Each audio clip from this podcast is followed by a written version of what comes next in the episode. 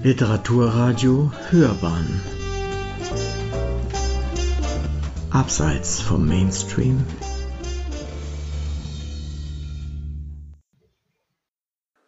Mein Name ist Maximilian Zech und ich lese aus meinem Roman Aus einer Zeit das Kapitel 12 auf dem Friedhof. Eine breite Allee mit mächtigen Platanen, zwei Wege, links und rechts, dazwischen ein Grünstreifen. Ich stocke kurz und nehme den linken, der etwas näher an der Stelle ist, wo ich durch das gusseiserne Tor getreten bin. Die Allee führt geradewegs auf die neoromanische Grabkapelle zu. Hinter mir rauscht die mehrspurige Ausfahrtsstraße vorbei. Von der Tankstelle direkt auf der anderen Seite dröhnt das Geräusch eines Staubsaugers herüber und verschwindet nur langsam und widerwillig hinter der gelben Friedhofsmauer, je weiter ich voranschreite. Irgendwo aus der Ferne ertönt laute Schlagermusik an diesem trüben Morgen. Und ich gehe weiter auf die Kapelle zu, in der Hand eine weiße Stielrose, die ich beim Blumenladen nebenan gekauft habe. Betrachtet man diesen Ort als eine Stadt, eine Stadt der Toten, dann sind dies die Champs-Élysées oder unter den Linden, und die Kapelle in der Mitte der Achse ist der Arc de Triomphe oder das Brandenburger Tor. Und was ist ein Friedhof denn anderes? Tausende Menschen bevölkern diesen Flecken Erde, der fast so groß wie die gesamte Altstadt ist. Er besitzt Prachtstraßen und schmale Gassen, belebte Orte und stille Winkel, vornehme und arme Gegenden. Von der Luxusvilla bis zur Mietskaserne findet sich für jedes Domizil der Lebenden hier ein Äquivalent für die Toten. Und ich denke mir, wir sind selbst im Tod nicht gleich, nur dass es uns nicht mehr stört. Biegt man bei der Kapelle rechts ab, kommt man in eine dieser schicken Gegenden, prächtigen Grabdenkmälern, Engelsstatuen aus Marmor und dergleichen. Ich aber gehe links an der Kapelle vorbei, wo zwei alte Männer auf einer Bank in ihr Gespräch vertieft sind. Der eine hat sein Fahrrad angelehnt und sagt, ja, ja, aber ist schon besser so, ist es. Weißt du, jetzt hat sie rund um die Uhr Betreuung, hat sie, falls was ist. Der andere nickt, doch so, als wäre er nicht ganz überzeugt. Ich gehe weiter geradeaus und blicke noch einmal auf meinen Zettel, den ich die ganze Zeit in der Hand halte. Gerade durch bis zum Rondell, links am Teich entlang, erste rechts rein, viertes Grab links. Dieser Ort, so scheint es mir, verändert mit jedem Meter sein Gesicht. Eben noch hell und weitläufig und ein paar Sekunden später düster und geheimnisvoll. Da geht ein sauberer, akkurat gepflasterter Weg links hinein, die Rasenflächen zu beiden Seiten wohl gepflegt, Bäume und Sträucher sind gestutzt, und hinter ihnen verbergen sich ein wenig verstohlen die Grabsteine, als sei es ihnen peinlich, dass an ihrer Stadt keine hübschen Einfamilienhäuser diese Straße zieren. Ein paar Meter weiter ein ganz anderes Bild, dichte dunkle Nadelhölzer, dazwischen ein matschiger Trampelpfad, der in einen tiefen Wald zu führen scheint, flankiert von grauen, gleichmütigen Steinen. Mal offenes Feld mit kleinen verwitterten Menieren, mal großzügiger Park mit Rhododendron und Lärchen, dann wieder düsteres Dickicht und Vorstadtsiedlung. Als ich mich dem Nobelrondell und dem Teich nähere, bemerke ich ein vielleicht 16 oder 17 Jahre altes Mädchen, das allein auf einer Bank am Wegesrand sitzt. Aus der Nähe sind Stimmen von Jugendlichen zu vernehmen. Ich folge ihnen mit meinem Blick und entdecke unten am Teich, halb verdeckt hinter einem Strauch auf einer Bank sitzend, ein etwa gleichaltriges blondes Mädchen und einen älteren, vorderasiatisch aussehenden Jungen. Was sie dort tun, kann ich nicht erkennen, doch erst jetzt begreife ich, dass die junge Frau oben offensichtlich Schmiere steht, denn als sie mich sieht, scheint sie eine innere Unruhe zu erfassen. Sie wartet noch ein paar Sekunden, dann steht sie demonstrativ langsam auf, als habe sie das ohnehin vorgehabt, und geht zum Teich, wo sie den anderen etwas zukichert. Daraufhin dreht sich der Junge zu mir um, sieht mich kurz an und beginnt laut zu lachen. Was interessieren diese dummen, pubertierenden Schulschwänzer mich, schießt es mir trotzig durch den Kopf. Und doch gehe ich, um mich ihren Blicken zu entziehen, ein wenig vom Weg ab und auf einen Grabstein zu, der mich anlockt, weil er eine Besonderheit aufweist. Im Süden ist es üblich, den Toten nicht nur einen Namen, sondern auch ein Gesicht zuzugestehen. Ich stehe vor dem vom Moos grün gewordenen schlichten Stein und blicke auf das kleine Schwarz-Weiß-Foto, das einen feinen jungen Herrn mit lichtem Haar, vollem Bart und scharfsinnig melancholischen Augen zeigt, der auf einem Stuhl sitzt. Neben ihm, so dass sie größer als er wirkt, steht eine hübsche junge Frau, die aber bereits mit dem ganzen Ernst des Lebens in die Kamera schaut. Vermutlich war sie wirklich größer, was durch diese Darstellungsweise kaschiert werden sollte, denke ich mir. Die Aufnahme wird so um 1910 entstanden sein, mutmaße ich, jedenfalls gewiss vor dem Ersten Weltkrieg. Universitätsprofessor Dr. Karl Feist 1876 bis 1952 Dorothea Feist, geborene Schmalz 1890 bis 1962 Erst jetzt, da ich noch einen dritten Namen auf dem Stein entdecke, fällt mir auch das zweite Foto ins Auge, das nur knapp über dem mit Efeu bedeckten Boden befestigt ist. Ein junger Mann in Militäruniform mit der für die Zeit so typischen Frisur, geschorene Seiten und längeres Oberhaar, blickt den Betrachter freundlich von der Seite an, in der Gewissheit, dass das Schicksal ihm entweder ein langes, glückliches oder kurzes, aber ruhmvolles Leben vorherbestimmt hat. Fahnenjunker Karl Feist, 1912 bis 1937. Welcher sinnlose Tod bei irgendeinem Truppenmanöver mag ihn wohl dahingerafft haben, den Fahnenjunker Karl Feist.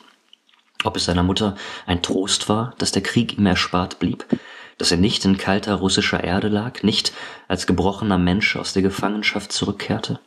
Vielleicht hat sie so gedacht in manchen Sirenennächten, im Angesicht einer in Scherben zersprungenen Welt.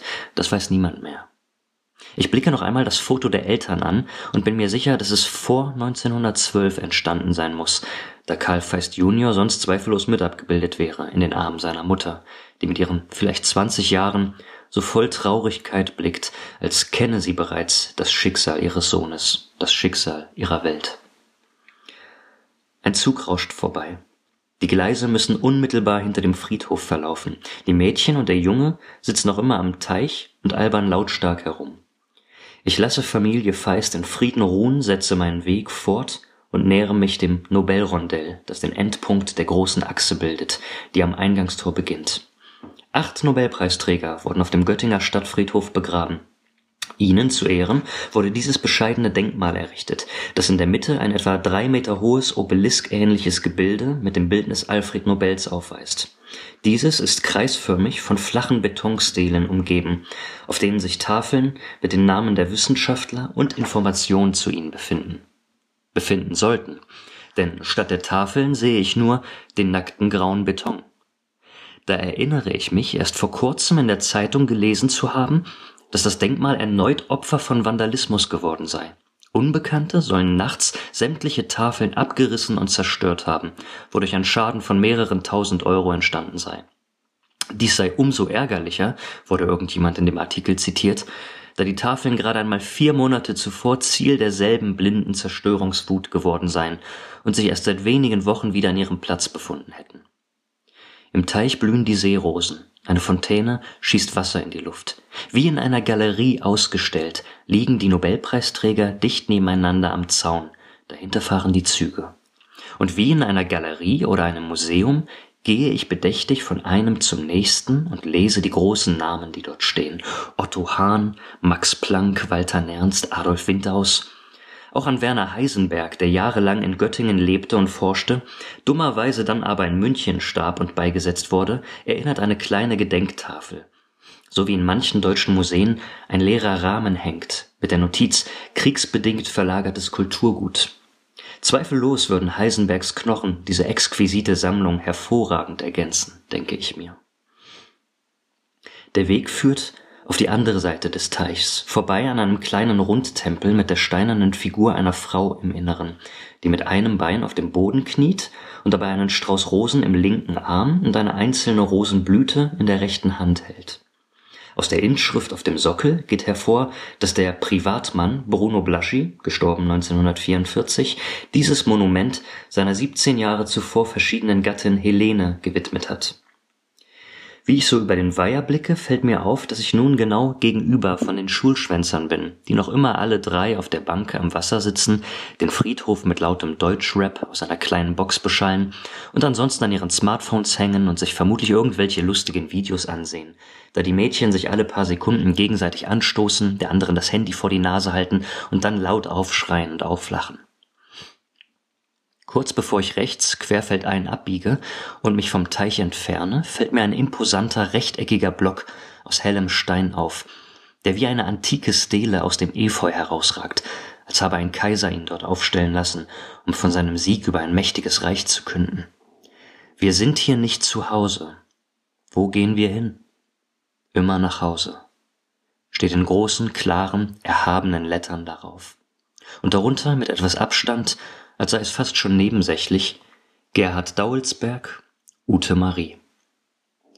Wie ich über das feuchte Gras schreite, entdecke ich endlich in der Ferne mein Ziel. Und ein kurzer Schreck, ich weiß nicht warum, durchfährt meinen Körper.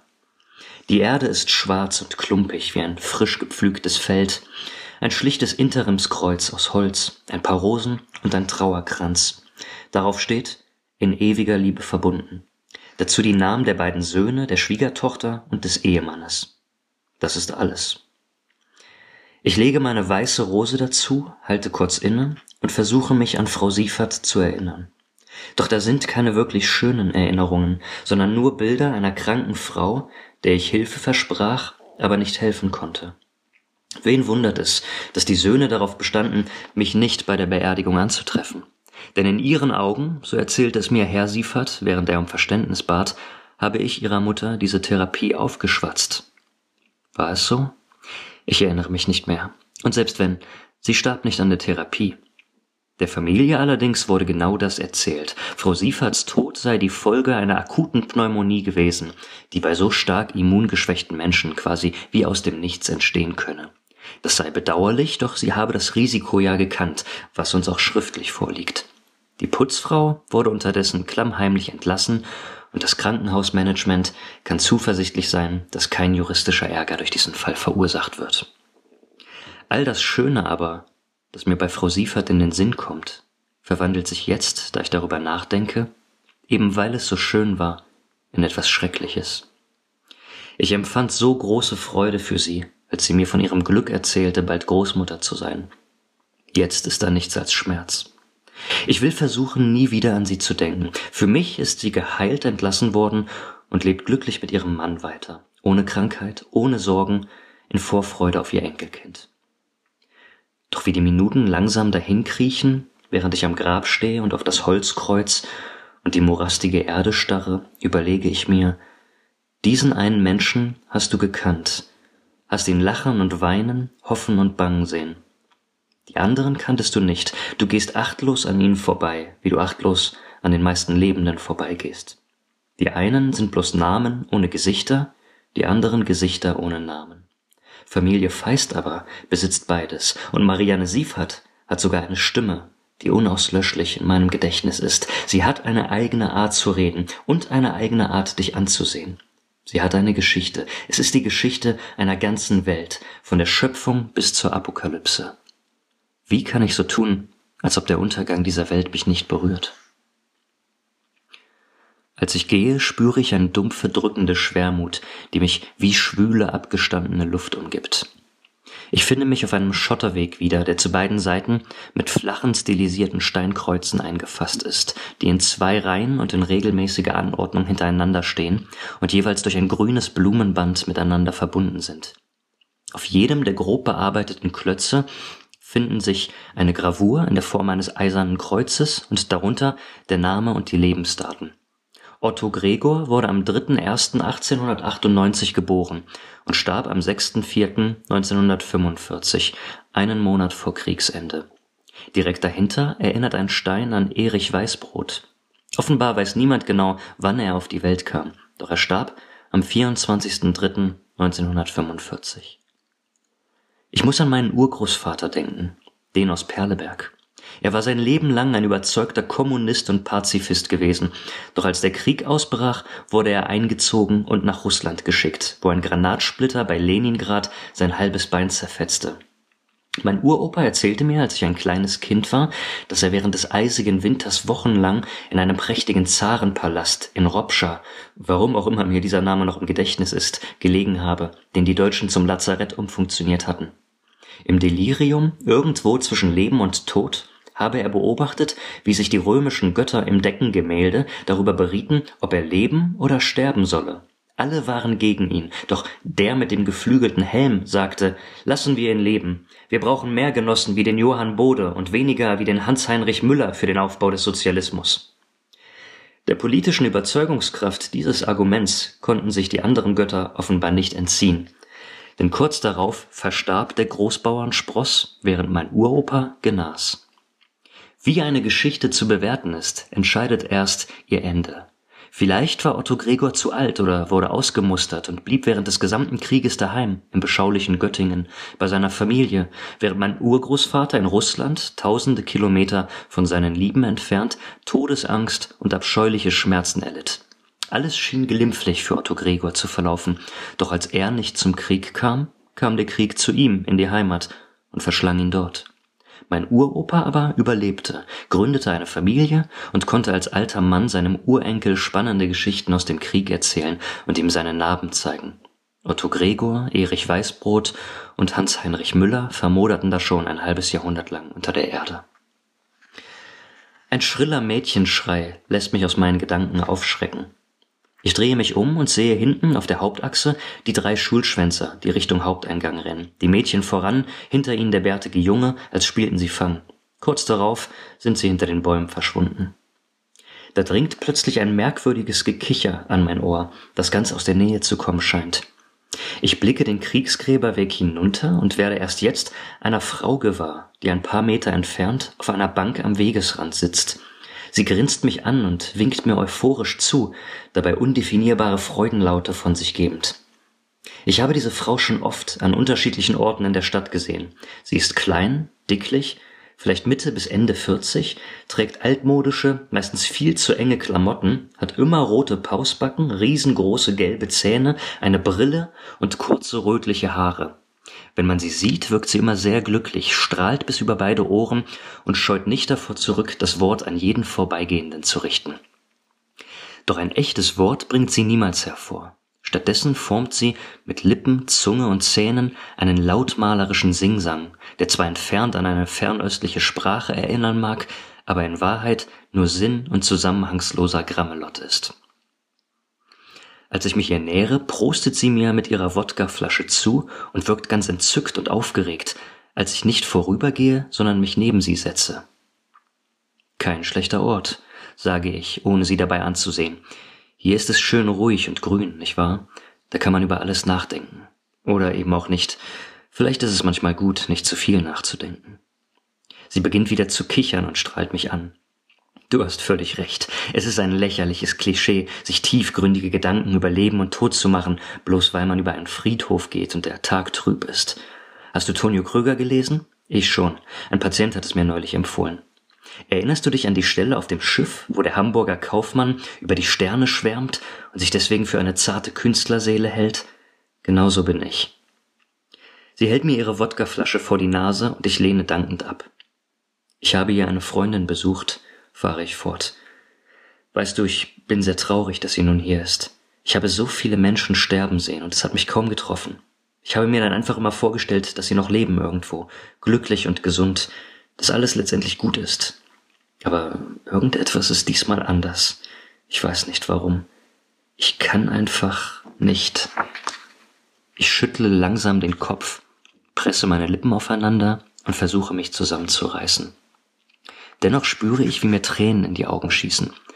Meine Banknachbarin blickt mich verunsichert an, und fast will es mir scheinen, als könne ich in ihren Augen so etwas wie Verständnis und Mitgefühl erkennen. Doch kaum, dass ich mir die Tränen aus den Augen gewischt habe und mein Gesicht sich lächelnd aufhält, beginnt sie aus dem Nichts hysterisch zu lachen, dass all die großen gelben Zähne in ihrem Mund bis zum hintersten sichtbar werden. Einen Augenblick lang sehe ich sie entgeistert an, als hätte ich tatsächlich geglaubt, einen gesunden Menschen vor mir zu haben. Du lachst, sage ich, als sie sich wieder beruhigt hat. Andauernd lachst du. Aber eigentlich solltest du weinen. Die Wahrheit ist doch, es ist unglaublich traurig, dass du dir dein Gehirn kaputt gesoffen hast. Du hast doch mal ein Leben vor dir gehabt, eine Zukunft, Sehnsucht, Hoffnung. Kämst du nur für einen kurzen Moment zu Verstand, könntest du nur eine Sekunde lang diese Tragik erkennen. Du könntest es nicht ertragen. Sie sieht mich mit leuchtenden Augen an, nimmt einen großzügigen Schluck aus ihrer Flasche und antwortet mir mit einem nicht enden wollenden Schwall von Nonsens. Es ist Zeit zu gehen. Eine kleine Weile höre ich ihr Geschnatter noch in meinem Rücken, ehe es vom Rauschen eines vorbeifahrenden Schnellzuges erstickt, erstickt wird. Wenig später bin ich wieder auf der Achse, die zur Kapelle und zum Haupttor führt. Ein feiner Nieselregen hat eingesetzt und ein strenger, kühler Wind bläst kräftig die Allee herauf. Es ist ein Herbsttag mitten im Sommer. Ein kleines rotes Eichhörnchen läuft über das Gras an einem Grabstein vorbei. Ich lese die Inschrift und muss schmunzeln. Ferdinand Erdmann, Bankdirektor AD. Ja, denke ich mir, eines Tages sind wir alle AD. Draußen vor dem Tor hat mich die Welt der Lebenden zurück. Die Schlagermusik ist verklungen und auch bei der Tankstelle gegenüber ist nur wenig los. Ich blicke nach links die Straße hinunter, wo unsichtbar in der Ferne die Autobahn fließt. Und ich blicke nach rechts, wo hinter einer Biegung die Altstadt liegt. Beim Dönerbistro Effendi an der Ecke hat sich eine große Gruppe von Männern versammelt. Gleich wird nebenan in der Moschee das Freitagsgebet beginnen. Ich blicke nach links, ich blicke nach rechts und ich denke mir, immer nach Hause, immer nach Hause. Dankeschön. Herzlich willkommen zu einer neuen Podcast-Folge von Hörbahn on Stage. Ich bin Uwe Kulnig und mein Gast bei Literaturradio Hörbahn ist Maximilian Zech. In dieser Sendung geht es um seinen Roman Aus einer Zeit.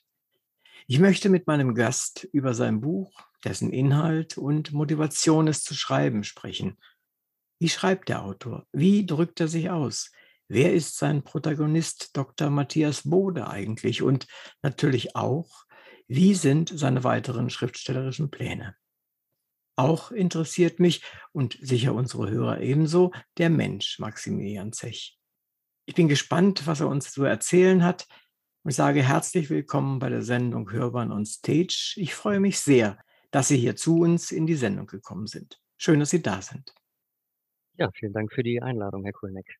Ich habe äh, aus Ihrem Lebenslauf entnommen, dass Sie in Braunschweig geboren sind. Das stimmt, ja, richtig. Sie auch? Nicht direkt. Ich bin in Wolfenbüttel geboren und habe in ah. Braunschweig studiert und war also bis zu meinem 42. Lebensjahr in, in Braunschweig, Wolfenbüttel in der Gegend unterwegs. Insofern ja. haben wir vielleicht eine kleine Wurzel gemeinsam. Dann sind Sie von dort aus nach Göttingen gegangen und haben dort studiert, richtig? Genau, ich habe 2008 mein Abitur in Braunschweig gemacht und bin dann 2009 nach Göttingen zum Studium der deutschen Philologie und Geschichtswissenschaft gegangen. Mhm, mhm. Der Unterschied zu dem Lebensort, wo Sie jetzt sind, Leipzig. Wie werten Sie das? Wie, wie sehen Sie die Unterschiede zwischen Leipzig und Göttingen als Lebensort? Ja, ich denke, da gibt es schon recht große Unterschiede. Göttingen ist, ist eine klassische Studentenstadt, voller, eine kleine Innenstadt voller, voller Leben und es ist vor allem für viele, glaube ich, auch tatsächlich in erster Linie ein Durchgangsort. Also ich selber bin damals eigentlich mit der Erwartung hingezogen, dort für drei oder maximal fünf Jahre zu leben, dort mein Studium zu absolvieren und dann, ja, woanders hinzugehen. Und bin dann am Ende doch, und da teile ich so ein bisschen das, das Schicksal meines Protagonisten deutlich länger dort geblieben und habe zusehen müssen, wie eigentlich ja ein Großteil meiner Freunde dann nach und nach weggezogen ist. Also ja, Göttingen ist ist ein Durchgangsort für sehr viele Menschen, die dort zum Studieren hinkommen, dort oft sehr, sehr schöne, sehr, sehr glückliche Jahre verleben. Göttingen ist sicherlich für, für viele Menschen, auch für mich, eine Stadt, an die man sich sein Leben lang sehr gerne zurückerinnern wird, weil es der Ort ist, an dem man, an dem man jung war, an dem man studiert hat, an dem man vielleicht erste wichtige Erfahrungen gemacht hat. Und Leipzig, der Ort, an dem ich jetzt wohne, klar, es ist, es ist eine große, große, recht weltläufige Stadt.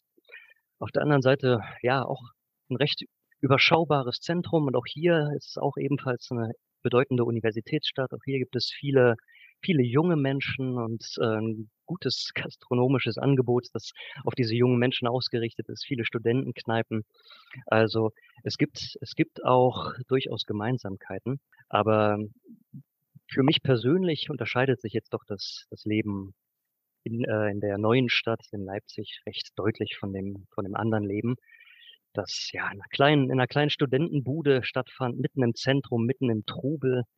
Und ja, jetzt lebe ich ein bisschen außerhalb und bekomme eigentlich von dem, von dem Stadtleben, obwohl ich in einer großen Stadt lebe, nur recht wenig mit.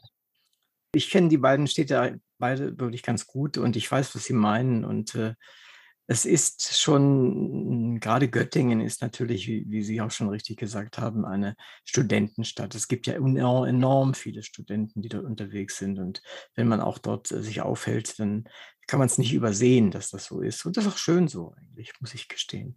Und äh, ich glaube schon, dass da so ein, so, ein, so ein studentischer Nostalgie vielleicht dann in den Leuten, in den Menschen, die dort äh, studiert haben, existiert und so ein bisschen verklärt. Das hat manchmal, finde ich, so ein bisschen was von Feuerzangenbowle direkt. Ja, das stimmt. Das ist ein guter Vergleich. Oder es gibt auch diesen alten Film aus den 50ern, glaube ich, Alt-Heidelberg heißt der. Das ist auch, wo auch so ein bisschen dieses, ja, Alt-Heidelberger Studentenleben hochgehalten wird. Mhm.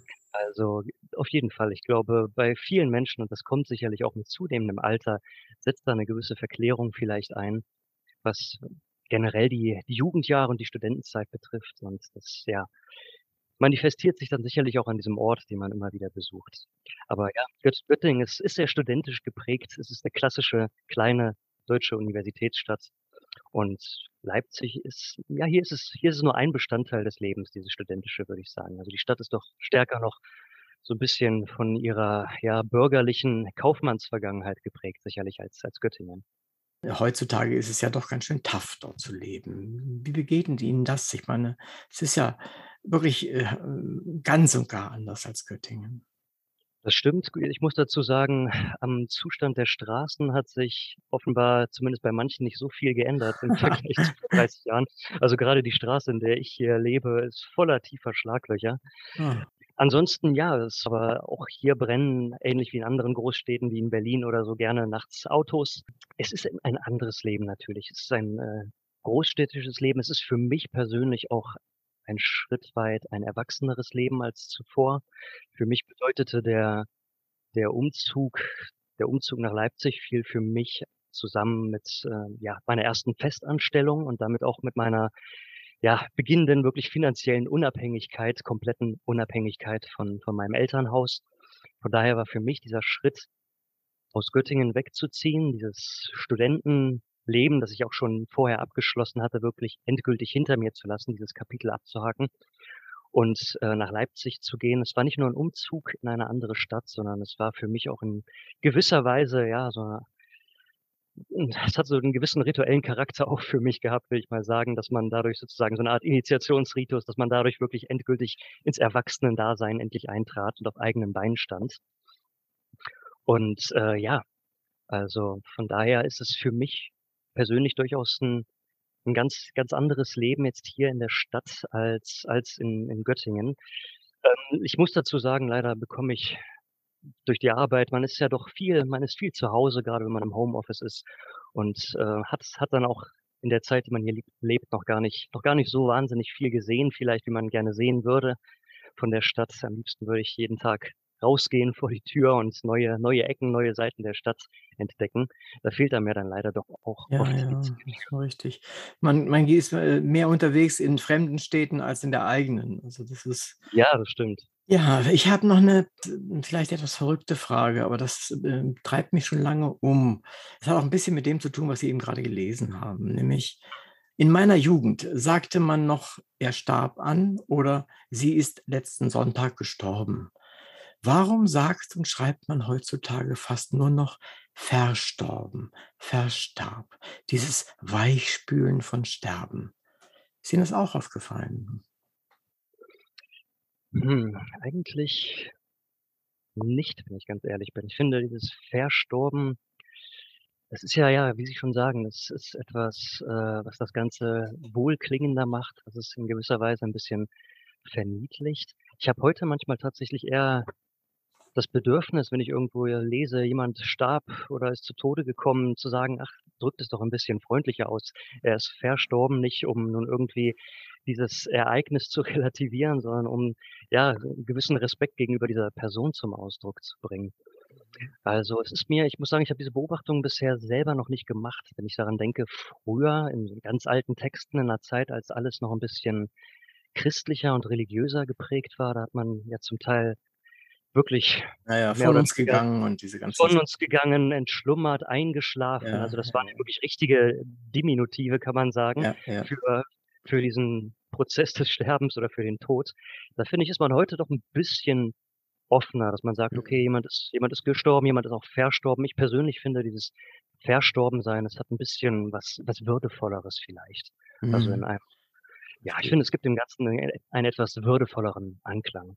Gut, so kann man es auch sehen. Man äh, gut, dass Sie mir das sagen. Sehen Sie, man muss die Menschen nur fragen, dann, äh, kann man dann denkt man selber über seine eigenen Eindrücke auch mal nach und, äh, das ist natürlich etwas wissen Sie, wo es mir manchmal wirklich, äh wo es mich wo es mich dann abstößt, ist, wenn meinetwegen in den Nachrichten, da machen sie das ja mittlerweile auch, äh, wenn jetzt wirklich jemand dort ermordet wurde, ja, oder jetzt durch den Krieg bedingt die die dort hingemetzelt wurden. Und dann kann man ja eigentlich gar keine hart äh, keine Vokabel wählen, die hart genug ist. Selbst da ging es dann um die Verstorbenen, die dann da eingebuddelt wurden und das da passt Sprache und Inhalt überhaupt gar nicht mehr zusammen.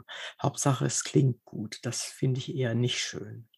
Das stimmt, das hat man ja generell bei Soldaten, die im im Krieg sterben, dass man ja nun seit jeher von Gefallenen spricht. Ja, ja, Ja, das ist natürlich nichts anderes. Es ist auch einfach nur letztendlich eine, ja, ver verbale Verharmlosung dieses schrecklichen Todes, den diese Menschen sterben. Also, es hat nur mit mit dem Friedhöfen oder Friedhof, den Sie beschrieben haben, zu tun. Da kommen wir sicherlich nachher noch mal drauf zurück, weil die Szene ist super, die ist mir auch sehr gut in Erinnerung geblieben. Äh, ich erzähle nachher gerne auch warum. Ich hatte ja gesagt, mich interessiert, wie Sie schreiben, warum Sie schreiben und solche Dinge. Äh, warum haben Sie die Ich-Form gewählt, die personale Ich-Form? Es hätte ja auch die auktoriale Ich-Form sein können, aber das personale Ich-Form, die ist ja auch 'n bisschen fesselnd. Das stimmt, es hat immer was Intimeres, finde ich. Also, es Ja. fällt einem als Leser ist so mein Eindruck immer doch 'n bisschen leichter noch, sich wirklich mit dieser Hauptfigur zu identifizieren, sich in sie hineinzuversetzen, wenn das alles aus wirklich aus st stringent aus ihrer Perspektive aus Perspektive dieser dieser Figur geschildert ist. Von daher, ja, ich habe tatsächlich, muss ich gestehen, niemals ernsthaft darüber nachgedacht, einen allwissenden Erzähler oder zu nehmen oder das Ganze irgendwie aus der aus der 3. Person zu schildern, sondern mir war's irgendwie wichtig, tatsächlich möglichst tiefe Einblicke in das Seelenleben, in die Psyche dieses dieses Menschen, dieser Hauptfigur zu geben. Und ich glaube, das klappt tatsächlich am besten, zumindest jetzt in dem Fall war das mein Eindruck, wenn man das wirklich aus direkt aus der Perspektive der Hauptfigur erzählt, den Roman. Nun haben Sie vorhin ja selber gesagt, da gibt es etliche Parallelen auch zu Ihrem Lebenslauf, sagen wir's mal so. Mhm. Und, äh, das ist natürlich bei der bei der Ich-Form das verschwimmt dann für den Leser, vor allen Dingen, wenn er 'n bisschen was weiß über Sie. Wenn man so gar nichts weiß über Sie, dann ist das nicht so so auffällig. Aber wenn man so 'n bisschen so wie ich in den in die Vita guckt und so, dann sieht das mir anders aus. Äh, wie wie geht es Ihnen damit? Äh, haben Sie das Gefühl mit Menschen, die mit denen Sie reden oder so was, äh, oder bei der ersten Lesung, die Sie neulich hatten, können die Leute das wirklich gut trennen oder werden sie gefragt: „Was war denn da mit Ihnen?“ Wie wie haben Sie das erfahren? Ja, also, es ist natürlich so 'n generelles Problem, sage ich mal, oder etwas, was man nicht tun sollte, dass man den den Autor bei allen Parallelen, die es vielleicht zu der Figur, die er geschaffen hat, gibt, äh, gleichsetzt einfach mit mit seinen Figuren. Das ist bei mir natürlich ähnlich. Also, ich habe wirklich durchaus, äh, mich viel von von mir selber inspirieren lassen, sage ich mal. Ich habe relativ viel von von mir selber eingebaut in in diesen Roman und vor allem in diese Figur. Gleichzeitig bin ich natürlich nicht diese Figur, ich bin nicht gleichzusetzen mit ihr. Ich, ähm, ja, habe jetzt nicht den Versuch unternommen, sozusagen mich dort in in Buchform oder in einer Romangestalt widerzuspiegeln. Es gibt etliche Aspekte dieser Figur, die völlig fiktional frei erfunden sind, die überhaupt nichts mit mir zu tun haben. Und bisher muss ich sagen, bei den bei fremden Menschen, die mir begegnet sind, konnte man das doch eigentlich oder konnten die das doch eigentlich in der Regel recht gut auseinanderhalten. Auch wenn sie wussten, dass es, äh, gewisse Parallelen zwischen mir und der Figur gibt, wie zum Beispiel der gemeinsame Studienort Göttingen und so weiter. Eher vielleicht noch tatsächlich bei den bei den Menschen, die mich besser kennen, bei meiner Familie, wo dann sicherlich der eine oder andere beim Lesen an der einen oder anderen Stelle schmunzeln muss, weil er dann doch mich darin wiedererkennt. Also, ich glaube, da innerhalb der Familie 'n bisschen schwieriger manchen gefallen, wirklich die Figur vom vom Autor zu trennen. Aber bei wie Sie schon sagen, bei fremden Menschen, die oft nur so 'n paar Eckpunkte bestenfalls meiner meiner Biografie kennen, da habe ich dieses Problem bisher eigentlich noch gar nicht gehabt, dass Mhm. dass man irgendwie mich mich gleichgesetzt hätte mit mit der Romanfigur. Springen wir in ein ganz anderes Thema, und zwar in die Antike, wenn es Ihnen recht ist. Sie bemühen ja auch Platons Höhlengleichnis in einer recht langen Sequenz. Wie wichtig Ihnen ist Ihnen das Höhlengleichnis? Wie wichtig ist mir das Höhlengleichnis? Ich fand es in erster Linie treffend an dieser Stelle, auch 'n bisschen als Ausdruck natürlich für diese allgemeine Situation, in der sich die die Hauptfigur befindet. Also, es ist ja man kann's ja sagen, es ist in gewisser Weise ein Entwicklungsroman und die Hauptfigur Matthias Bode durchläuft ja einen gewissen Prozess, was auch ein Prozess der Erkenntnis ist, letztendlich der Selbsterkenntnis. Mhm. Am Anfang ist er sich über vieles, was ihn selber auch betrifft, einfach noch nicht im Klaren und allmählich entwickelt er ein Bewusstsein dafür und gelangt an die Oberfläche sozusagen, an das Licht, ähm, und und kann dann, ja, auf seine auf seine Situation bisschen besser zurückblicken und sich selber erkennen. Dafür fand ich dieses Höhlengleichnis recht zutreffend. Und ich muss ja, also darüber hinaus ist ist es 'n großartiges Gleichnis. Es gibt ja, soweit ich weiß, viele Möglichkeiten, es zu deuten. Ich habe es in meinem Roman natürlich ganz individuell auf diese Person, auf diese Hauptfigur ausgerichtet und dementsprechend gedeutet. Aber ja, dass wir alle letztendlich in einem Zustand auf die eine oder andere Weise uns befinden in dem uns die Wahrheit in dem wir glauben, wir kennen die Wahrheit, in dem wir glauben, dass, äh, alles um uns herum real ist und dabei ist doch vieles davon ganz anders und, ähm, ja, ist ist mehr Schein. Das ist, glaube ich, 'n Gleichnis, das auf sehr viele Situationen zutrifft und auf sehr viele Menschen. Und in dem Sinne ist es 'n großartiges Gleichnis, finde ich. Ich fand's auch, äh, dass Sie's gut, äh, eingesetzt haben und, äh, verdeutlicht haben in dem, wie Sie's geschrieben haben. Und ich Mhm. mag das auch. Also, das ist, äh, wirklich 'ne 'ne wichtige Geschichte. Grade so als Naturwissenschaftler ist ist für mich das ja auch, äh, immer sehr mit Erkenntnis verbunden. Und, ähm, Mhm. Was was ist Erkenntnis letztendlich und was erkennen wir, was können wir erkennen und so weiter und so fort. Also, insofern ist das äh, ist das gut passt das sehr, sehr gut, wie ich finde. In Ihrem Buch geht es ja auch ganz viel um Erinnerungen des Ich-Erzählers zum Beispiel, aber nicht nur um seine, aber im Prinzip um viele Erinnerungen des Ich-Erzählers. Es kommt mir fast so 'n bisschen vor, als ob Sie sehr stark auch persönlich mit als als Autor, äh, ohne die konkreten Inhalte zu benennen, äh, mit Erinnerungen oder auf Erinnerungen bauen und mit Erinnerungen leben. Ist das 'n Fehleindruck oder stimmt das in etwa? Nein, das ist 'ne gute Beobachtung, würde ich sagen. Also, für mich spielt Erinnerung 'ne wichtige 'ne sehr wichtige Rolle. Die Vergangenheit generell spielt für mich eine wichtige Rolle in meinem Leben, auch in meinem Schreiben. Ich habe manchmal das Gefühl, dass, ja, die Vergangenheit heute oft 'n bisschen zu kurz kommt, ja? Das heißt, man soll nur in der Gegenwart leben, nur das Jetzt genießen, nur nach vorne blicken in die Zukunft. Aber die Vergangenheit ist 'n ganz wesentlicher Teil unseres unseres Lebens natürlich, aber auch unserer Persönlichkeit. Sie hat uns geformt. Sie ist etwas, was zwar natürlich nicht mehr existent ist, aber was doch in unseren Köpfen, halt in unserer Erinnerung nach wie vor weiter existiert, ja, an dem ein Ort, an dem es Menschen gibt, die vielleicht schon lange nicht mehr nicht mehr leben, an dem sich Begebenheiten abspielen, die die es nur noch in unserem Kopf und in unserer Erinnerung gibt. Also, für mich ist die Vergangenheit grundsätzlich etwas Wichtiges, das man als Teil des Lebens, Teil der eigenen Entwicklung, der eigenen Persönlichkeit betrachten sollte, betrachten muss. Und, ähm, ja das ist das ist bei der Hauptfigur in meinem Roman ähnlich. Und sicherlich kommt das daher, dass es halt für mich 'n wichtiges Thema ist. Und es ist 'n Stück weit halt, wie ich schon sagte grade, auch so 'n bisschen, ja, hm, Opposition gegen gegenüber diesem heutigen Trend, die Vergangenheit, äh, zu betrachten als etwas, das eigentlich keine Rolle spielt, das man abhaken sollte. Aber ja, ich denke, es es ist wichtig und nicht nur auf der persönlichen Ebene, sondern letztendlich, ja, auch kulturell und kollektiv ist es immer wieder wichtig, dass man zurückblickt auch einmal, dass man sich auf bestimmte Dinge vielleicht besinnt, dass man versucht, aus bestimmten Dingen, aus bestimmten Fehlern der Vergangenheit zu lernen, sich auch an das Gute in der Vergangenheit zu erinnern. Also, dieser Rückblick dieser Rückblick auf die Vergangenheit, auf Vergangenes ist für mich sowohl auf persönlicher Ebene entscheidend als auch eben, wie ich finde, auf einer größeren, höheren, kollektiveren Ebene, wo es meines, äh, meines, meiner Ansicht nach dann oft ein bisschen zu kurz kommt, dieser Blick zurück. Also ich kann dem äh, letztendlich auch nur zustimmen. Ich habe, wenn Sie gestatten, eine Frage, nämlich eine ganz offene Frage. Was hm. sagen Sie zu folgender Vorstellung, äh, von der einige Menschen berichten? Sie sagen, oft kommen mir unvermittelt unspektakuläre, wenig bedeutungsbehaftete Szenen aus meinem Leben vor Augen. Und während ganz andere Dinge mich beschäftigen, nämlich ganz andere Sachen tue. Und dann ist das so für mich, als würden sie das letzte Mal auftauchen, bevor sie aus dem Gedächtnis verschwinden. Was würden Sie zu solchen Aussagen sagen? Haben Sie sowas Ähnliches erlebt oder können Sie das gar nicht nachvollziehen? Als ob man sich ein Foto ein letztes Mal ansieht, dann schmeißt man es weg.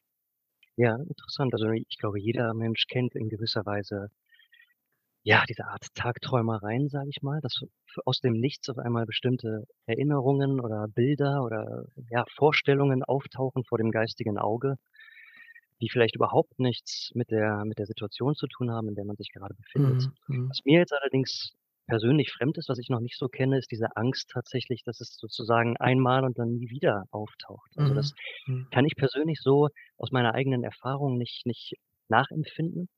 Aber grundsätzlich muss ich sagen, ja, also kenne kenn ich das auch, dieser mhm. plötzlich etwas auftaucht vor dem eigenen Auge und ja, aus dem Nichts kommt und ins Nichts zurück verschwindet. Das scheint mir zu Ihrem Held zu passen. Sowas könnte der auch erleben habe ich den Eindruck. Durchaus, ja. Und dass ihm auch was ausmacht, weil es ist ja jemand, äh, ich kenne selbst in meinem Umfeld einige Menschen, die so ein bisschen ähnlich sind, die solche Dinge sehr ernst nehmen und sie auch sehr schwer nehmen. Und ich habe den Eindruck, dass der gute Herr Bode das auch vieles sehr, sehr schwer nimmt. Haben Sie das absichtlich so konzipiert oder sind das irgendwelche Grundschwingungen, die Sie in unserer Gesellschaft spüren? Hm, ich also er er ist absichtlich so konzipiert. Er soll jemand sein, der zu Melancholie neigt, ein nachdenklicher Mensch. Jemand, der natürlich in gewisser Weise durch seine Einsamkeit, durch seine Vereinsamung auch dazu gezwungen ist, sich mehr oder weniger immer mit mit sich selbst zu beschäftigen, sein eigenes Verhalten, seine eigenen Gedanken zu reflektieren. Von daher, das ist natürlich beabsichtigt, aber ich würde nicht so weit gehen zu sagen, dass das eine ja, allgemeine Tendenz ist, die sich also unserer Gesellschaft ist, die sich da in ihm manifestiert oder widerspiegelt. Also mein Eindruck ist manchmal tatsächlich eher das Gegenteil, dass viele auf sehr leichten Füßen dahin schwingen. Das kann natürlich auch täuschen und äh, ja, man sieht von den meisten Menschen ohnehin nur die, nur die äußere Fassade.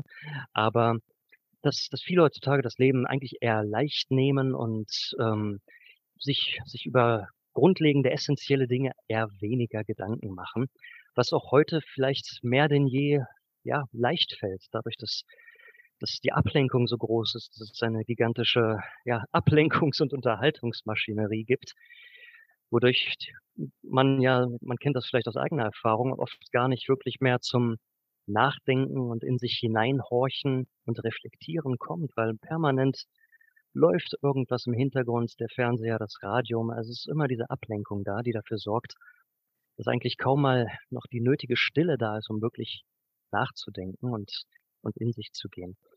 Von daher, ich glaube, ich glaube nicht, dass es etwas ist, diese Eigenschaft, die er da hat, ja, die typisch für unsere Zeit oder für unsere Gesellschaft ist. Könnte man Bode so ein bisschen als jungen Greis oder aus der Zeit gefallen erkennen?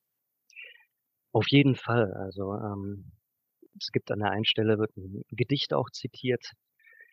Da geht es letztendlich auch darum, ein, ein Greis in Jugendjahren. Man kann ihn durchaus so sehen. Er verhält sich ja für sein Alter. Ich meine, wir müssen ihn uns ja als jemanden vorstellen, der Anfang, Anfang 30 auch ungefähr ist. Ja, also jemand, der, der in den 90er Jahren aufgewachsen ist, ist im, im Prinzip ein junger Mensch, für den das, das Internet und alles ganz selbstverständlich ist. Und der aber, ähm, ja, alte, alte Schwarz-Weiß-Filme liebt, der es liebt, in seinen Gedichtbänden zu schmökern oder selber Gedichte zu, zu schreiben. Also er ist jemand absolut, der, der aus der Zeit gefallen ist und der ja in seinem, in seinem Verhalten, in seinen Gedanken in vielerlei Hinsicht antiquiert, antiquiert rüberkommt und auch so ist. Und das ist sicherlich auch ein Grund für für seinen allgemeinen Zustand, dafür, dass er, äh, ja, so einsam ist, dass er sich zurückgezogen hat in in sich selbst und in seine in seine kleine Wohnung und sich dort verkriecht. Ja, also es ist 'ne Flucht, würde ich sagen. Es ist eine 'ne Flucht in seinem Fall in eine heile Scheinwelt, die er sich da zu Hause eingerichtet hat, in der die Vergangenheit 'ne große Rolle spielt, in der die Erinnerungen große Rolle spielen. Und da da fühlt er sich sicher und deswegen flüchtet er sich in diese für ihn heile Vergangenheit. Gibt es Situationen in Ihrem Roman, wo es auch, äh, 'ne gewisse Bifurkation in der Entwicklung gab, wo Sie sagten sagten während des Schreibens: „So, jetzt geht's nach rechts in Richtung, äh, er versucht vielleicht, sich das Leben zu nehmen oder es geht nach links und er kommt da drüber hinweg“, oder war das gar kein Thema? Das war für mich tatsächlich gar kein Thema, denn ich hatte von Anfang an 'ne Idee, wohin der Roman wohin die Handlung gehen soll und wie sie enden soll. Und ich wollte unbedingt, dass sie mit einem Hoffnungsschimmer endet. Der Roman sollte nicht in Verzweiflung enden oder in Agonie, sondern er er sollte mit ja, mit mit Hoffnung enden. Damit, dass Matthias Bode, nachdem er nun irgendwie, ja, jahrelang einsam war und selber die Gründe dafür nicht kannte, sich eben auf eine Reise auf eine innere Reise begibt und diese Gründe findet. Und wenn er sie gefunden hat, dann hat er letztendlich das Werkzeug in der Hand, um um sein Leben zu ändern und auf eine auf eine andere Bahn zu bringen. Mhm. Und ich ich schildere das zwar nicht, ich lasse letztendlich das das Ende ja offen, weil kann Mhm. nicht fast verraten, aber es ist auf jeden Fall angelegt, diese diese Entwicklung. Und man kann sich das, glaube ich, gut vorstellen, dass nachdem der Roman zu Ende ist, ja, er sein Leben, ich will jetzt nicht sagen, auf die Reihe kriegt, aber zumindest etwas ändern wird an seinem Leben. Und, äh, ja, die Ursachen die Ursachen kennt für für die Entwicklung, für diese fehlgeleitete Entwicklung, kann man so sagen, der der letzten Jahre und dadurch eben auch etwas etwas ändern kann. Von daher mir mir war's tatsächlich wichtig, Hoffnung am Ende das Ganze den Roman mit Hoffnung enden zu lassen. In der Zwischenzeit machen Sie's uns aber nicht leicht, zum Beispiel mit, äh, dieses nach rechts gehen und nach links gehen und letztendlich, ich verkürze das mal, führt, äh, alles auf den Weg nach Hause und dieses nach Hause ist dann der Tod. Das ist natürlich schon eine sehr finstere Perspektive, denn es gibt ja praktisch keine Ausnahmen in der belebten Natur, als dass der Tod am Ende eines Lebens dann auftaucht. Es gibt nur ganz wenige Ausnahmen bei Einzellern zum Beispiel oder bei Hm. vegetativer Fortpflanzung oder so was, das gibt es schon. Aber eigentlich ist überall der Tod und niemand hat eine Hoffnung. Wir haben nur 'ne Hoffnung auf ein Leben. Und, Genau. äh, das ist etwas das findet er, meinen Sie, dann auch heraus und und er hat dann auch Erlebnisse, die ihn dahin bringen können. So hatte ich's zumindest angedacht. Natürlich, ähm, kann man sicherlich das auf vielerlei Weisen deuten, den Roman, wenn man ihn liest. Aber natürlich gibt es keine Hoffnung auf ein Entkommen vor dem Tod, das ist völlig klar. Und, äh, der Tod spielt auch in der Tat und das auch ganz bewusst immer wieder als 'n gewisser als 'n gewisses Leitmotiv 'ne Rolle, aber niemals in dem Sinne, dass er ihn bewusst sucht, dass er sich danach sehnt. Letztendlich sagt man ja, dass, ähm, der Selbstmörder nicht das das Leben an sich negiert oder ablehnt, sondern das das schlechte Leben sozusagen. Also, eigentlich befürwortet er das Leben, aber er will das Mhm. das gute Leben haben, das er vielleicht nicht haben kann und entscheidet sich darum lieber für den Tod. Und, ähm, auch Matthias, der, wie gesagt, zumindest von mir nicht so konzipiert ist, dass er selbstmordgefährdet ist oder zumindest wirklich mal darüber nachdenkt. Auch er ist letztendlich auf der Suche nach dem nach dem guten Leben, nach dem Glück, so so wie wir alle, würde ich sagen, ja? Und er er lebt er lebt lange Zeit in seiner in seiner Einsamkeit und in seiner Agonie und ich sein Problem ist eher, dass er gar nicht mitbekommt lange, dass er eigentlich in seinem tiefsten Innern unglücklich ist oder nicht zufrieden ist, dass er irgendwann falsch abgebogen ist in seinem Leben, sondern er ist so gefangen in diesem Alltag, in diesem Alltagstrott, in diesem zur Arbeit morgens hin, abends zurück, Fernseher anmachen, aufs Sofa setzen, dabei einschlafen dass er eigentlich in der Zwischenzeit gar nicht mitkriegt, dass da irgendetwas in seinem Leben schiefläuft und vor langer Zeit dass er da vor langer Zeit vielleicht schon wirklich falsch falsch abgebogen ist an der Stelle. Und Mhm. erst an der Stelle, wo er das merkt, begibt er sich fasst er ja auch den den Mut und den Willen, wirklich etwas zu ändern und begibt sich begibt sich auf eine Reise und versucht herauszufinden, ja, was sind eigentlich die Gründe dafür? Wo liegen die Ursachen? Und was, was kann ich tun, um auszubrechen aus diesem Alltag und um wieder, um, um mein altes verlorenes Glück wiederzufinden? Ich möchte nochmal auf die etwas antiquierte Sprache des ähm, Protagonisten zurückkommen, die Sie auch selbst ansprechen, indem er altmodische äh, Vokabeln benutzt und sich auch ein Mhm. bisschen vielleicht dahinter versteckt. Ich weiß es nicht. Was hatten Sie sich dabei vorgenommen als Schriftsteller? Was soll der Leser davon halten? Also mir war es grundsätzlich wichtig, dass der Roman einen schönen Stil hat, im durchaus im im klassischen Sinne und nicht minimalistisch daherkommt.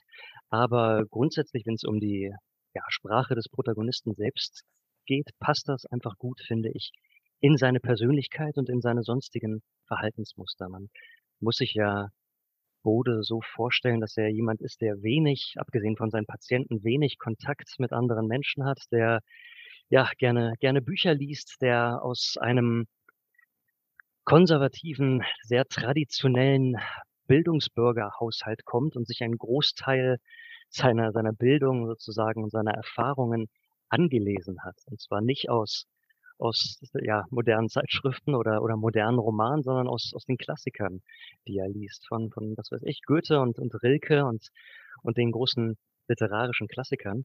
Und ich glaube, dass das abgefärbt hat auf ihn und auf seiner Sprache und es passt gut in dieses antiquierte und ja auch eskapistische Wesen, mit dem ich ihn beschreibe. Er hatte ja mal jemanden in seinem Leben eine Frau, die ihm sehr viel bedeutet hat und, ähm, ja, sie haben sich geliebt, aber es es ging letztendlich nicht gut aufgrund dieser Charakterzüge, über die wir schon gesprochen haben seinerseits. Und im Laufe der Handlung erinnert er sich ja an sie und merkt auch durchaus, dass sein Zustand zum Teil zumindest etwas mit dieser verlorenen Liebe, mit diesem verlorenen Glück zu tun hat. Und an anderer Stelle im Roman zum Beispiel, da ist er gerade auf einem Stadtfest, ein Weinfest und beobachtet da eine junge Frau, die in gewisser Weise so 'n bisschen das das weibliche Äquivalent zu ihm zu sein scheint, die dort auch einsam und verschüchtert sitzt. Und und er fragt sich: „Ja, warum warum stehe ich nicht einfach auf und setze mich zu ihr und, äh, wer weiß, ja, vielleicht können wir gegenseitig unsere Einsamkeit überwinden und das und das Glück gegenseitig uns uns bringen und finden.“ Aber er tut es nicht, weil, ja, er ist zu schüchtern und hat hat letztendlich nicht die den Mut und die Kraft, das zu tun. Aber ich würde durchaus sagen, ja, also, es ist 'n 'n bekanntes altes Motiv natürlich aus der Literatur, die Erlösung durch Liebe. Und ich glaube, es wäre nicht so einfach zu sagen in seinem Fall, in in Matthias' Fall, das ist jetzt der der Generalschlüssel, er braucht 'ne Frau, dann kann er lieben und dann ist wieder alles okay. Dafür hat er zu viele andere Probleme natürlich. Da sind da sind ja noch gewisse andere Dinge in in seiner Persönlichkeit und in seinem Leben auch vorgefallen, die er einfach nicht richtig verwunden hat.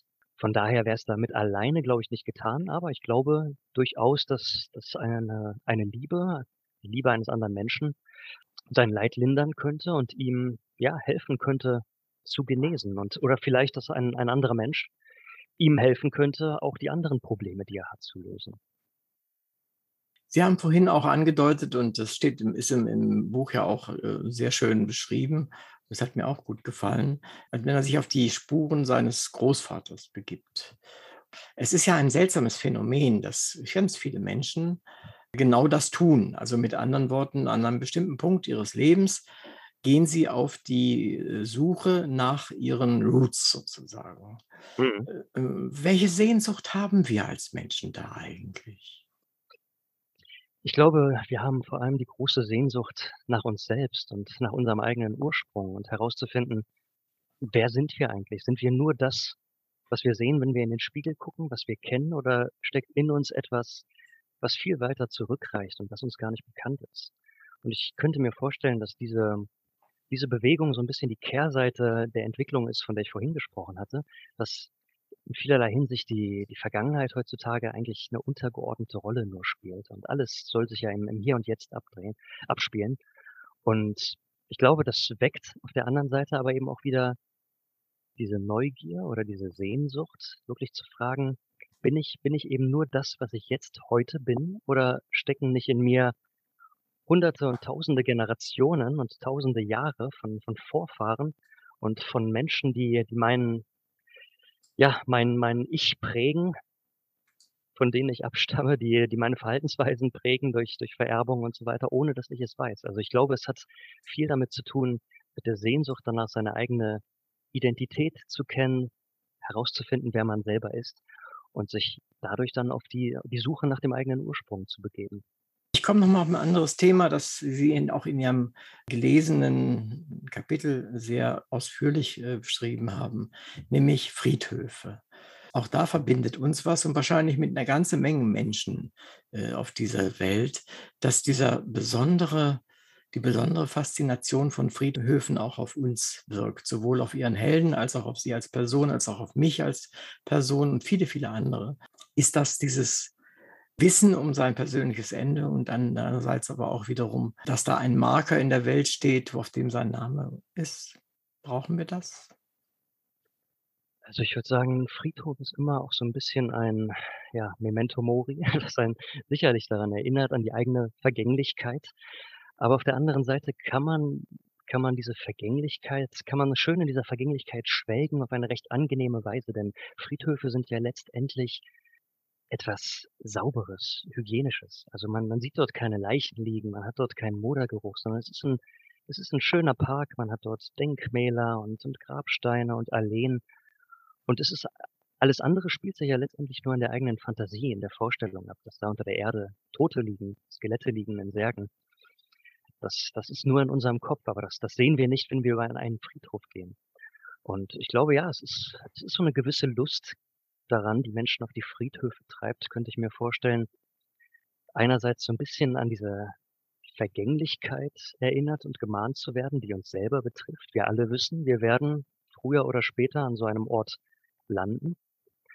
Aber es ist ja, es ist nicht die harte Konfrontation mit dem Tod, sondern es ist auf 'ne angenehme auf 'ne angenehme Weise, glaube ich. Es bringt einem so 'n bisschen die Illusion des Friedens vielleicht auch, dass dann dass die die Hektik des Lebens, die Bedrängnisse des Lebens vorbei sind und man da jetzt endlich vielleicht Frieden und Ruhe hat. Genau, ja, das das denke ich auch. Also, jeder hat seine eigenen Vorstellungen vom vom Danach sozusagen, aber ich denke, ja, das ist Friedhöfe sind sind friedliche Orte und es sind vor allem Orte, an denen man nachdenklich wird, an denen man nachdenklich sein kann. Mhm. Und die einen, ja, mit mit essenziellen Fragen ja letztendlich konfrontieren, aber das eben auf eine recht angenehme Art machen. Anders als zum Beispiel das ist natürlich 'n völliger Kontrast, wenn wir jetzt zum Buch zurückkehren, äh, zu dem Krankenhausalltag, den Ja. den Matthias Bode auf der onkologischen Station erlebt. Da wird er ja auch mit dem Tod konfrontiert, aber es ist ja die die hässliche, die unangenehme Seite des. Todes. Es sind Menschen, die die krank und abgemagert sind und die die dann tot eines Morgens vielleicht im Bett liegen. Und ja, wo man mit den mit den Angehörigen, mit all dem Leid und Elend, was eben wirklich mit dem Tod verbunden ist, konfrontiert wird. Und dagegen ist natürlich der Friedhof, wo sozusagen alles schon längst gelaufen ist. Ja, das ist, äh, natürlich 'n viel schönerer, angenehmerer Ort, äh, um dann trotzdem über über solche essenziellen Fragen über Leben und Tod nachzudenken. Mich interessiert einfach, wie gehen andere Nationen damit um? Wie machen die das, die wirklich ganz weit weg sind, ja? Also, äh, ob das in Griechenland ist, Mexiko, in Mhm. Israel. Israel war fand ich besonders, äh, imposant. Und in China oder in Asien habe ich mir auch die Friedhöfe angesehen und habe versucht, überall so 'n bisschen zu lesen, was da draufsteht, so wie Sie's ja in wie es Ihr Held ja auch gemacht hat. Ich glaube, Neugier ist das nicht. Also, ich denke, wie wir zu Friedhöfen stehen, hat einfach ganz viel damit zu tun, wie wir persönlich, aber auch als Gesellschaft natürlich mit dem Tod generell umgehen. Und in unserer Gesellschaft ist es ja doch so, dass der Tod eben etwas Tabuisiertes ist, etwas, was möglichst gar nicht erwähnt werden soll, worüber man am besten, äh, nicht nicht redet. Und dementsprechend sind auch bei vielen Leuten ja, rufen rufen Friedhöfe irgendwie einen gewissen Schauer, 'n gewisses Unbehagen hervor. Ich persönlich muss sagen, finde es empfinde es auch gar nicht so, denn ja, wenn man natürlich einmal den den Tod als Teil des Lebens akzeptiert, so, dann dann ist auch der der Umgang mit mit Toten sozusagen, indem man an deren Grabstätten vielleicht vorbeigeht, überhaupt nichts, was jetzt irgendwie anstößig ist, sondern ja, man es ist Teil es ist einfach Teil des Lebens und das wird natürlich in anderen Ländern, in anderen Kulturen noch noch viel stärker zum Teil praktiziert, ja. Also, wenn Sie, Sie haben es schon gesagt, in Mexiko denken äh, daran denken, wie dort die Menschen wirklich ihre ihre toten Ahnen, äh, ja, hochleben lassen an bestimmten Tagen oder zum Teil, äh, sogar wohnen auf den Friedhöfen neben den Gräbern. Das hat ja auch wirklich damit zu tun, dass man ein ganz anderes Verhältnis dort zum zum Tod hat, als als es bei uns in, ja, unseren westlichen Gesellschaften der Fall ist, wo der Tod eben viel stärker tabuisiert wird und aus dem Leben rausgedrängt wird. Und ich kann mir das gut vorstellen, was Sie gerade geschildert haben, dass man als Kind das überhaupt nicht so sieht, dass 'n Friedhof 'n unheimlicher Ort ist, an dem man sich gar nicht gerne aufhalten möchte. Also, ich glaube, Hölderlin hat mal geschrieben, dass die Kinder unsterblich sind, weil sie den Tod noch nicht kennen. Und wer den Mhm. Tod nicht kennt, der der fürchtet ihn nicht. Und dementsprechend fürchtet derjenige, glaube ich, auch den Friedhof nicht. Das kommt dann erst sicherlich irgendwann mit dem mit dem Heranwachsen, wenn wir uns des Todes des eigenen Todes bewusst werden, wenn wir vielleicht das erste Mal mit mit dem Tod von Familienangehörigen, Großeltern oder wem auch immer konfrontiert werden, dass man sich der eigenen Sterblichkeit bewusst wird und dann natürlich auch 'ne gewisse Furcht davor entwickelt, die sich dann auf auf solche Orte, die mit dem Tod assoziiert sind, wie mit Friedhöfen, ja, projiziert. Der Bode ist ja Mediziner und hat, wie Sie es ja auch vorhin schon sehr deutlich gesagt haben und es im Buch auch deutlich zu lesen ist, oft mit Tod zu tun. Er verabschiedet sich ja auf dem Friedhof dann auch noch von, ähm, einer Patientin letztendlich. Mhm. Und er ist natürlich auch in gewisser Weise der medizinische Fachmann auf dem Gebiet des Todes und des vom Tode Errettens. Könnten Sie sich Folgendes vorstellen: Es gibt ja die Möglichkeit, seinen Körper der Wissenschaft zu widmen, also keinen Friedhof zu haben, wie wir's vorhin angesprochen haben. Könnte das so ist Bode so jemand, der sich dazu entschieden entscheiden könnte? Interessante Frage, muss ich sagen. Ich würde eher sagen, dass er wahrscheinlich also, ich glaube, er hätte keine, ja, religiösen Bedenken zum Beispiel dagegen, aber wahrscheinlich, so wie ich ihn einschätze, würde er ein ganz konventionelles Grab tatsächlich bevorzugen. Also, auch keine Feuerbestattung, sondern ganz klassisch im Sarg unter der Erde liegen. Ähm aber er ist, wie Sie schon sagen, letztendlich er ist er ist Mediziner, er ist Wissenschaftler und grundsätzlich hätte er da, glaube ich, keine Vorbehalte, was andere betrifft. Ob er selber das halt für sich machen würde? Ja, ich glaube es nicht, weil er dann vielleicht doch 'n bisschen zu zu konservativ oder zu zu traditionell diesbezüglich ist. Vielleicht auch braucht er dann eher diesen diesen körperliche Erinnerungs äh, Marker sozusagen, nicht nur einen Ja. geistigen. Genau, also, das spielt ja auch natürlich dabei 'ne große Rolle. Er begibt sich ja, wie Sie schon gesagt haben, auf die Suche nach dem Grab seines Großvaters, fährt Ja. nun dort nach Bayern extra irgendwo in die Alpen, sucht sucht den Ort, sucht den alten kleinen Kirchhof, findet es nicht. Aber ja, das ist ja das ist für ihn wichtig in dieser Situation, nicht nur sich an ihn erinnern zu können, an seinen Großvater, sondern tatsächlich einen physischen Beweis sozusagen dafür zu haben, dass das nicht nur in seinem Kopf existiert, sondern dass es dass es diese Person wirklich gab, dass es die Dinge, an die er sich erinnert, wirklich gab, dass es diesen diesen Ort, an den er sich erinnert, wirklich gab. Mhm. Also, das ist das ist wichtig und ich glaube, das ist generell auch etwas, was für die Menschen wichtig ist zum Trauern und warum wir generell auch zumindest in vielen Kulturen, vielleicht in den meisten Kulturen sogar, so etwas wie ein Grab haben. Und oft ist es ja selbst so in bestimmten Situationen, wenn es vielleicht gar keinen Leichnam gibt, weil der irgendwie verschollen ist, dass man dann trotzdem eine Beerdigung dass trotzdem eine Beerdigung stattfindet und dass dann ein Sarg zu Grabe getragen wird, in dem sich vielleicht persönliche Gegenstände befinden, nur für die Angehörigen, damit sie diesen Ort haben und ja, diese Illusion, dass dass es einen Ort, einen Flecken Erde gibt, der nur mit diesem einen Menschen, den sie lieben, in Verbindung steht und zu dem man hingehen kann, um zu trauern. Also, ich glaube, es ist tatsächlich für für viele Menschen sehr wichtig, dass man dass man das hat, dass man etwas Physisches hat oder zumindest einen einen bestimmten Ort hat, an dem man hingehen zu dem man hingehen und an dem man einem einem bestimmten Menschen nahe sein kann. Und genau, ich könnte mir vorstellen, schon aus diesem Grund würde er es vielleicht bevorzugen, auch für sich so einen Ort zu haben, auch wenn's tatsächlich relativ schwerfällt, sich vorzustellen, wer dann an seinem Grab einmal stehen könnte. Ja, das kommt ja auch noch hinzu, haben Sie völlig recht. Ihr Buch ist ein Erstling. Das steht ja auch überall, wo es angekündigt ist Und ähm, wenn wir nun so tun, als wäre es nicht Ihr erster Roman, sondern Ihr zweiter, was wäre dann Ihr erster gewesen? Wie würde die sogenannte Prequel, wenn wir eine schreiben würden, aussehen? Also was liegt hinter dem Horizont hinter Ihnen? Schriftstellerisch gesehen. Ich muss Ihnen ganz ehrlich sagen, ich kann es mir überhaupt nicht vorstellen, dass, dass das nicht das erste Buch sein könnte, das ich schreibe. Mhm. Denn es ist letztendlich so doch persönlich gehalten und es äh, war mir aus vielerlei Gründen ein Bedürfnis, als allererstes dieses Buch zu schreiben. Also Mhm. ich habe mir, ich habe mir damit viel von der Seele geschrieben und ich habe auch in gewisser Weise ein Kapitel in meinem Leben mit diesem Buch abgeschlossen.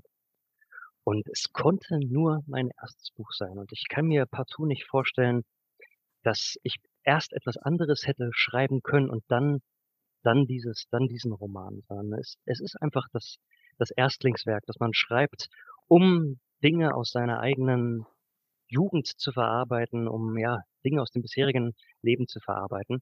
Und es ist eben sehr persönlich. Und ich vermute, dass die weiteren Werke, die hoffentlich noch folgen werden, in eine andere Richtung gehen werden. Natürlich lässt man, glaube ich, als Autor immer etwas von sich selbst in sein Werk einfließen. Aber ich vermute, dass in anderen Werken nicht ganz so viel dann letztendlich von mir enthalten sein wird oder drinstecken wird, wie in diesem Werk, was, was geschrieben wurde, um einfach, äh, ja, mich von gewissen Dingen zu befreien, die mich seit meiner Jugend äh, begleitet haben. Von daher ist, ich kann Ihnen leider nicht anders antworten. Also es, es Äh, kann nur Ich erwarte, ich wa- erwarte um Gottes Willen keine, keine spezifische Antwort. Dann, Sie haben das genauso beantwortet, wie Sie das möchten. Und das, das sagt ja ganz viel über das Buch aus, das sagt viel über Sie aus, das sagt auch viel über die Qualität dessen auf, was die Leser, wenn sie sich das Buch zulegen, auch bekommen. Nämlich ein wichtiges Stück von Ihnen, nicht etwas einfach nur hingeschriebenes. Ja, genau. Und das finde ich, ist, ist ganz wichtig gewesen. Und äh, Sie haben damit gleich meine nächste Frage mitbeantwortet, nämlich die hieß, warum haben Sie diesen Roman geschrieben? Und auch das finde ich wichtig. Gerade ist ja kein Sachbuch oder, oder, oder sowas oder nicht ein Krimi, den man einfach nur so schreibt, sondern das ist äh, auch in, in den Kritiken ist es ja durchaus, äh, wird das ja erkannt. Und das finde ich, haben Sie doch wunderbar eben darstellen können. Also das hat mir, hat mir gut gefallen, genauso wie Ihr Buch. Und das bringt mich gerade noch zu einer Frage, die ich wirklich vergessen habe zu stellen, wenn ich die noch herstellen darf. Ich weiß noch nicht, ob ich sie einfüge, aber mich interessierte mich einfach. Warum, bitteschön, heißt das Buch, wie es heißt? Also das ist ja äh, aus einer Zeit. Da gibt es ja aus einer Zeit, lang vergangenen Zeit oder einer kommenden Zeit oder was weiß ich, einer äh, Zeit, die sonst was ist. Es gibt ja verschiedene Möglichkeiten, die man sich vorstellen kann. Warum ist das so, so unvollständig? Ja, unvollständig ist ein gutes Wort. Vielleicht ist das natürlich sehr auch zutreffend in gewisser Weise oder äh, charakteristisch für, für die Hauptfigur, die auch irgendwie unvollständig uns vorkommt. Also es ist ein kryptischer Titel, das muss ich eingestehen, der aber eben auch viel Raum natürlich für, für Interpretation, für verschiedene Ansätze lässt. Also ich hatte bei einem Rezensenten, der gelesen, der da diese Frage auch aufgeworfen hat. Und der meinte, es erinnert ein bisschen an Es war einmal. Also es hat auch etwas, etwas Märchenhaftes in gewisser Weise. Ich kann Ihnen die Frage nicht klar beantworten, aber mir ging es zumindest auch darum, eine Geschichte zu erzählen, die in gewisser Weise typisch ist auch für unsere Zeit. Nicht in jeder Hinsicht, und ich sage auch nicht, dass dass diese Figur nun irgendwie das äh, Abbild des, des Menschen unserer Zeit oder unserer Gesellschaft ist.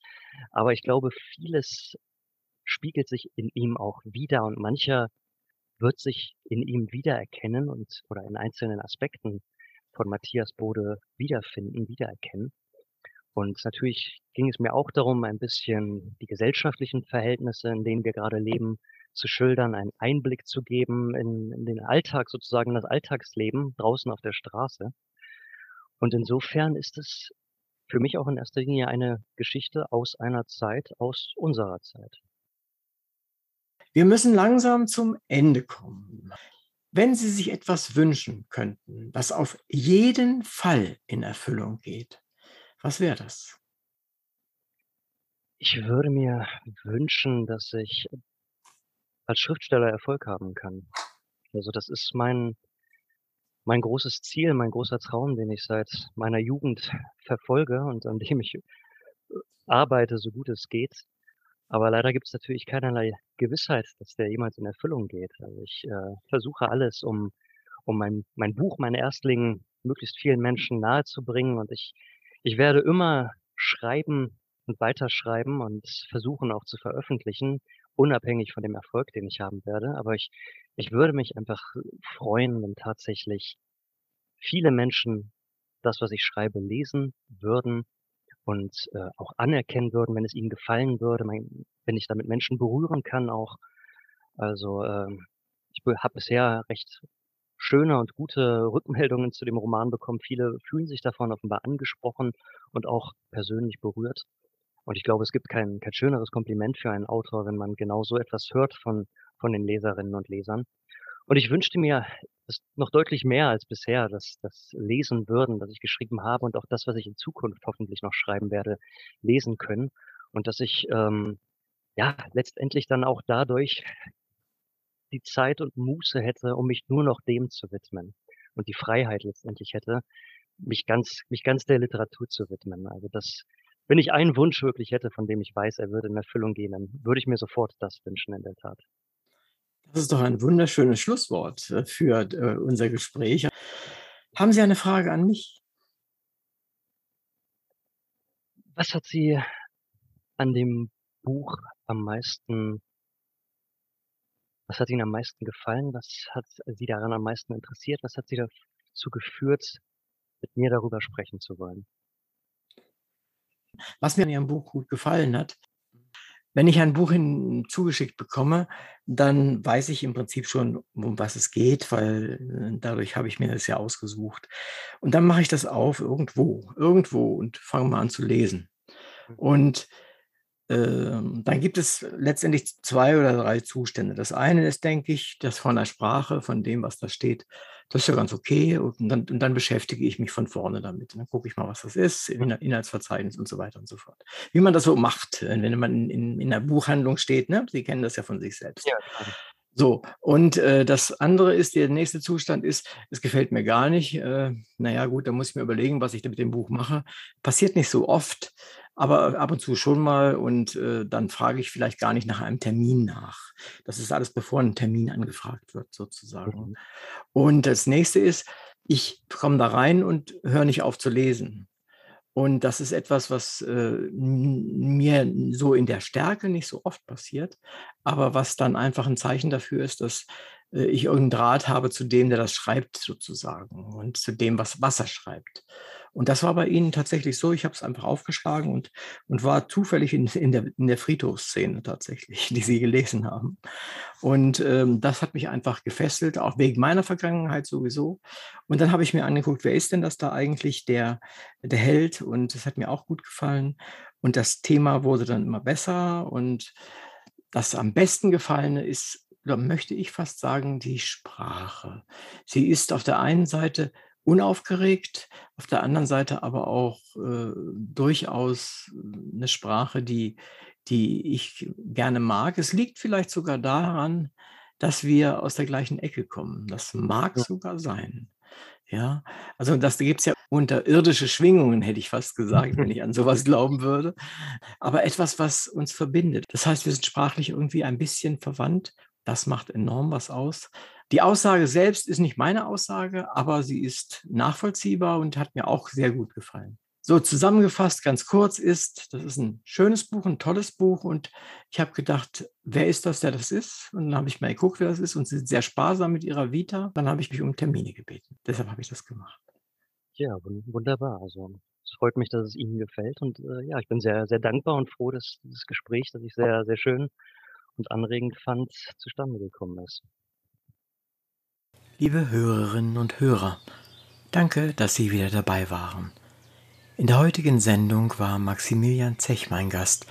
Es ging um den Roman „Aus einer Zeit“. Er zählt zur Unterhaltungsliteratur, ist aber durchaus mehr als nur unterhaltend. Der Roman hat alles, was ein gutes Buch mitbringen muss. Kurz kurz, er ist lesenswert, Man kann es kaufen, lesen, etwas über den Protagonisten und den Autor erfahren und sogar auch gewinnbringend mit anderen Menschen darüber sprechen. Ich bin Uwe Kulnig vom Literaturradio Hörbahn und sage vielen Dank Maximilian Zech, dass wir heute so viel über Ihr Buch, Ihre Motivation, Ihr Schreiben und vieles andere von Ihnen erfahren durften. Daher sage ich auch im Namen unserer Zuhörerinnen noch einmal sowohl für das Buch als auch für Ihre Mitwirkung bei dieser Sendung herzlichen Dank.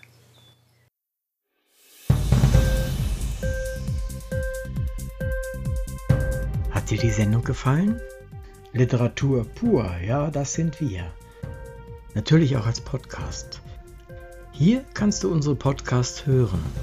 Anchor, Spotify, Apple Podcast, iTunes, Google Podcasts radio.de und viele andere mehr.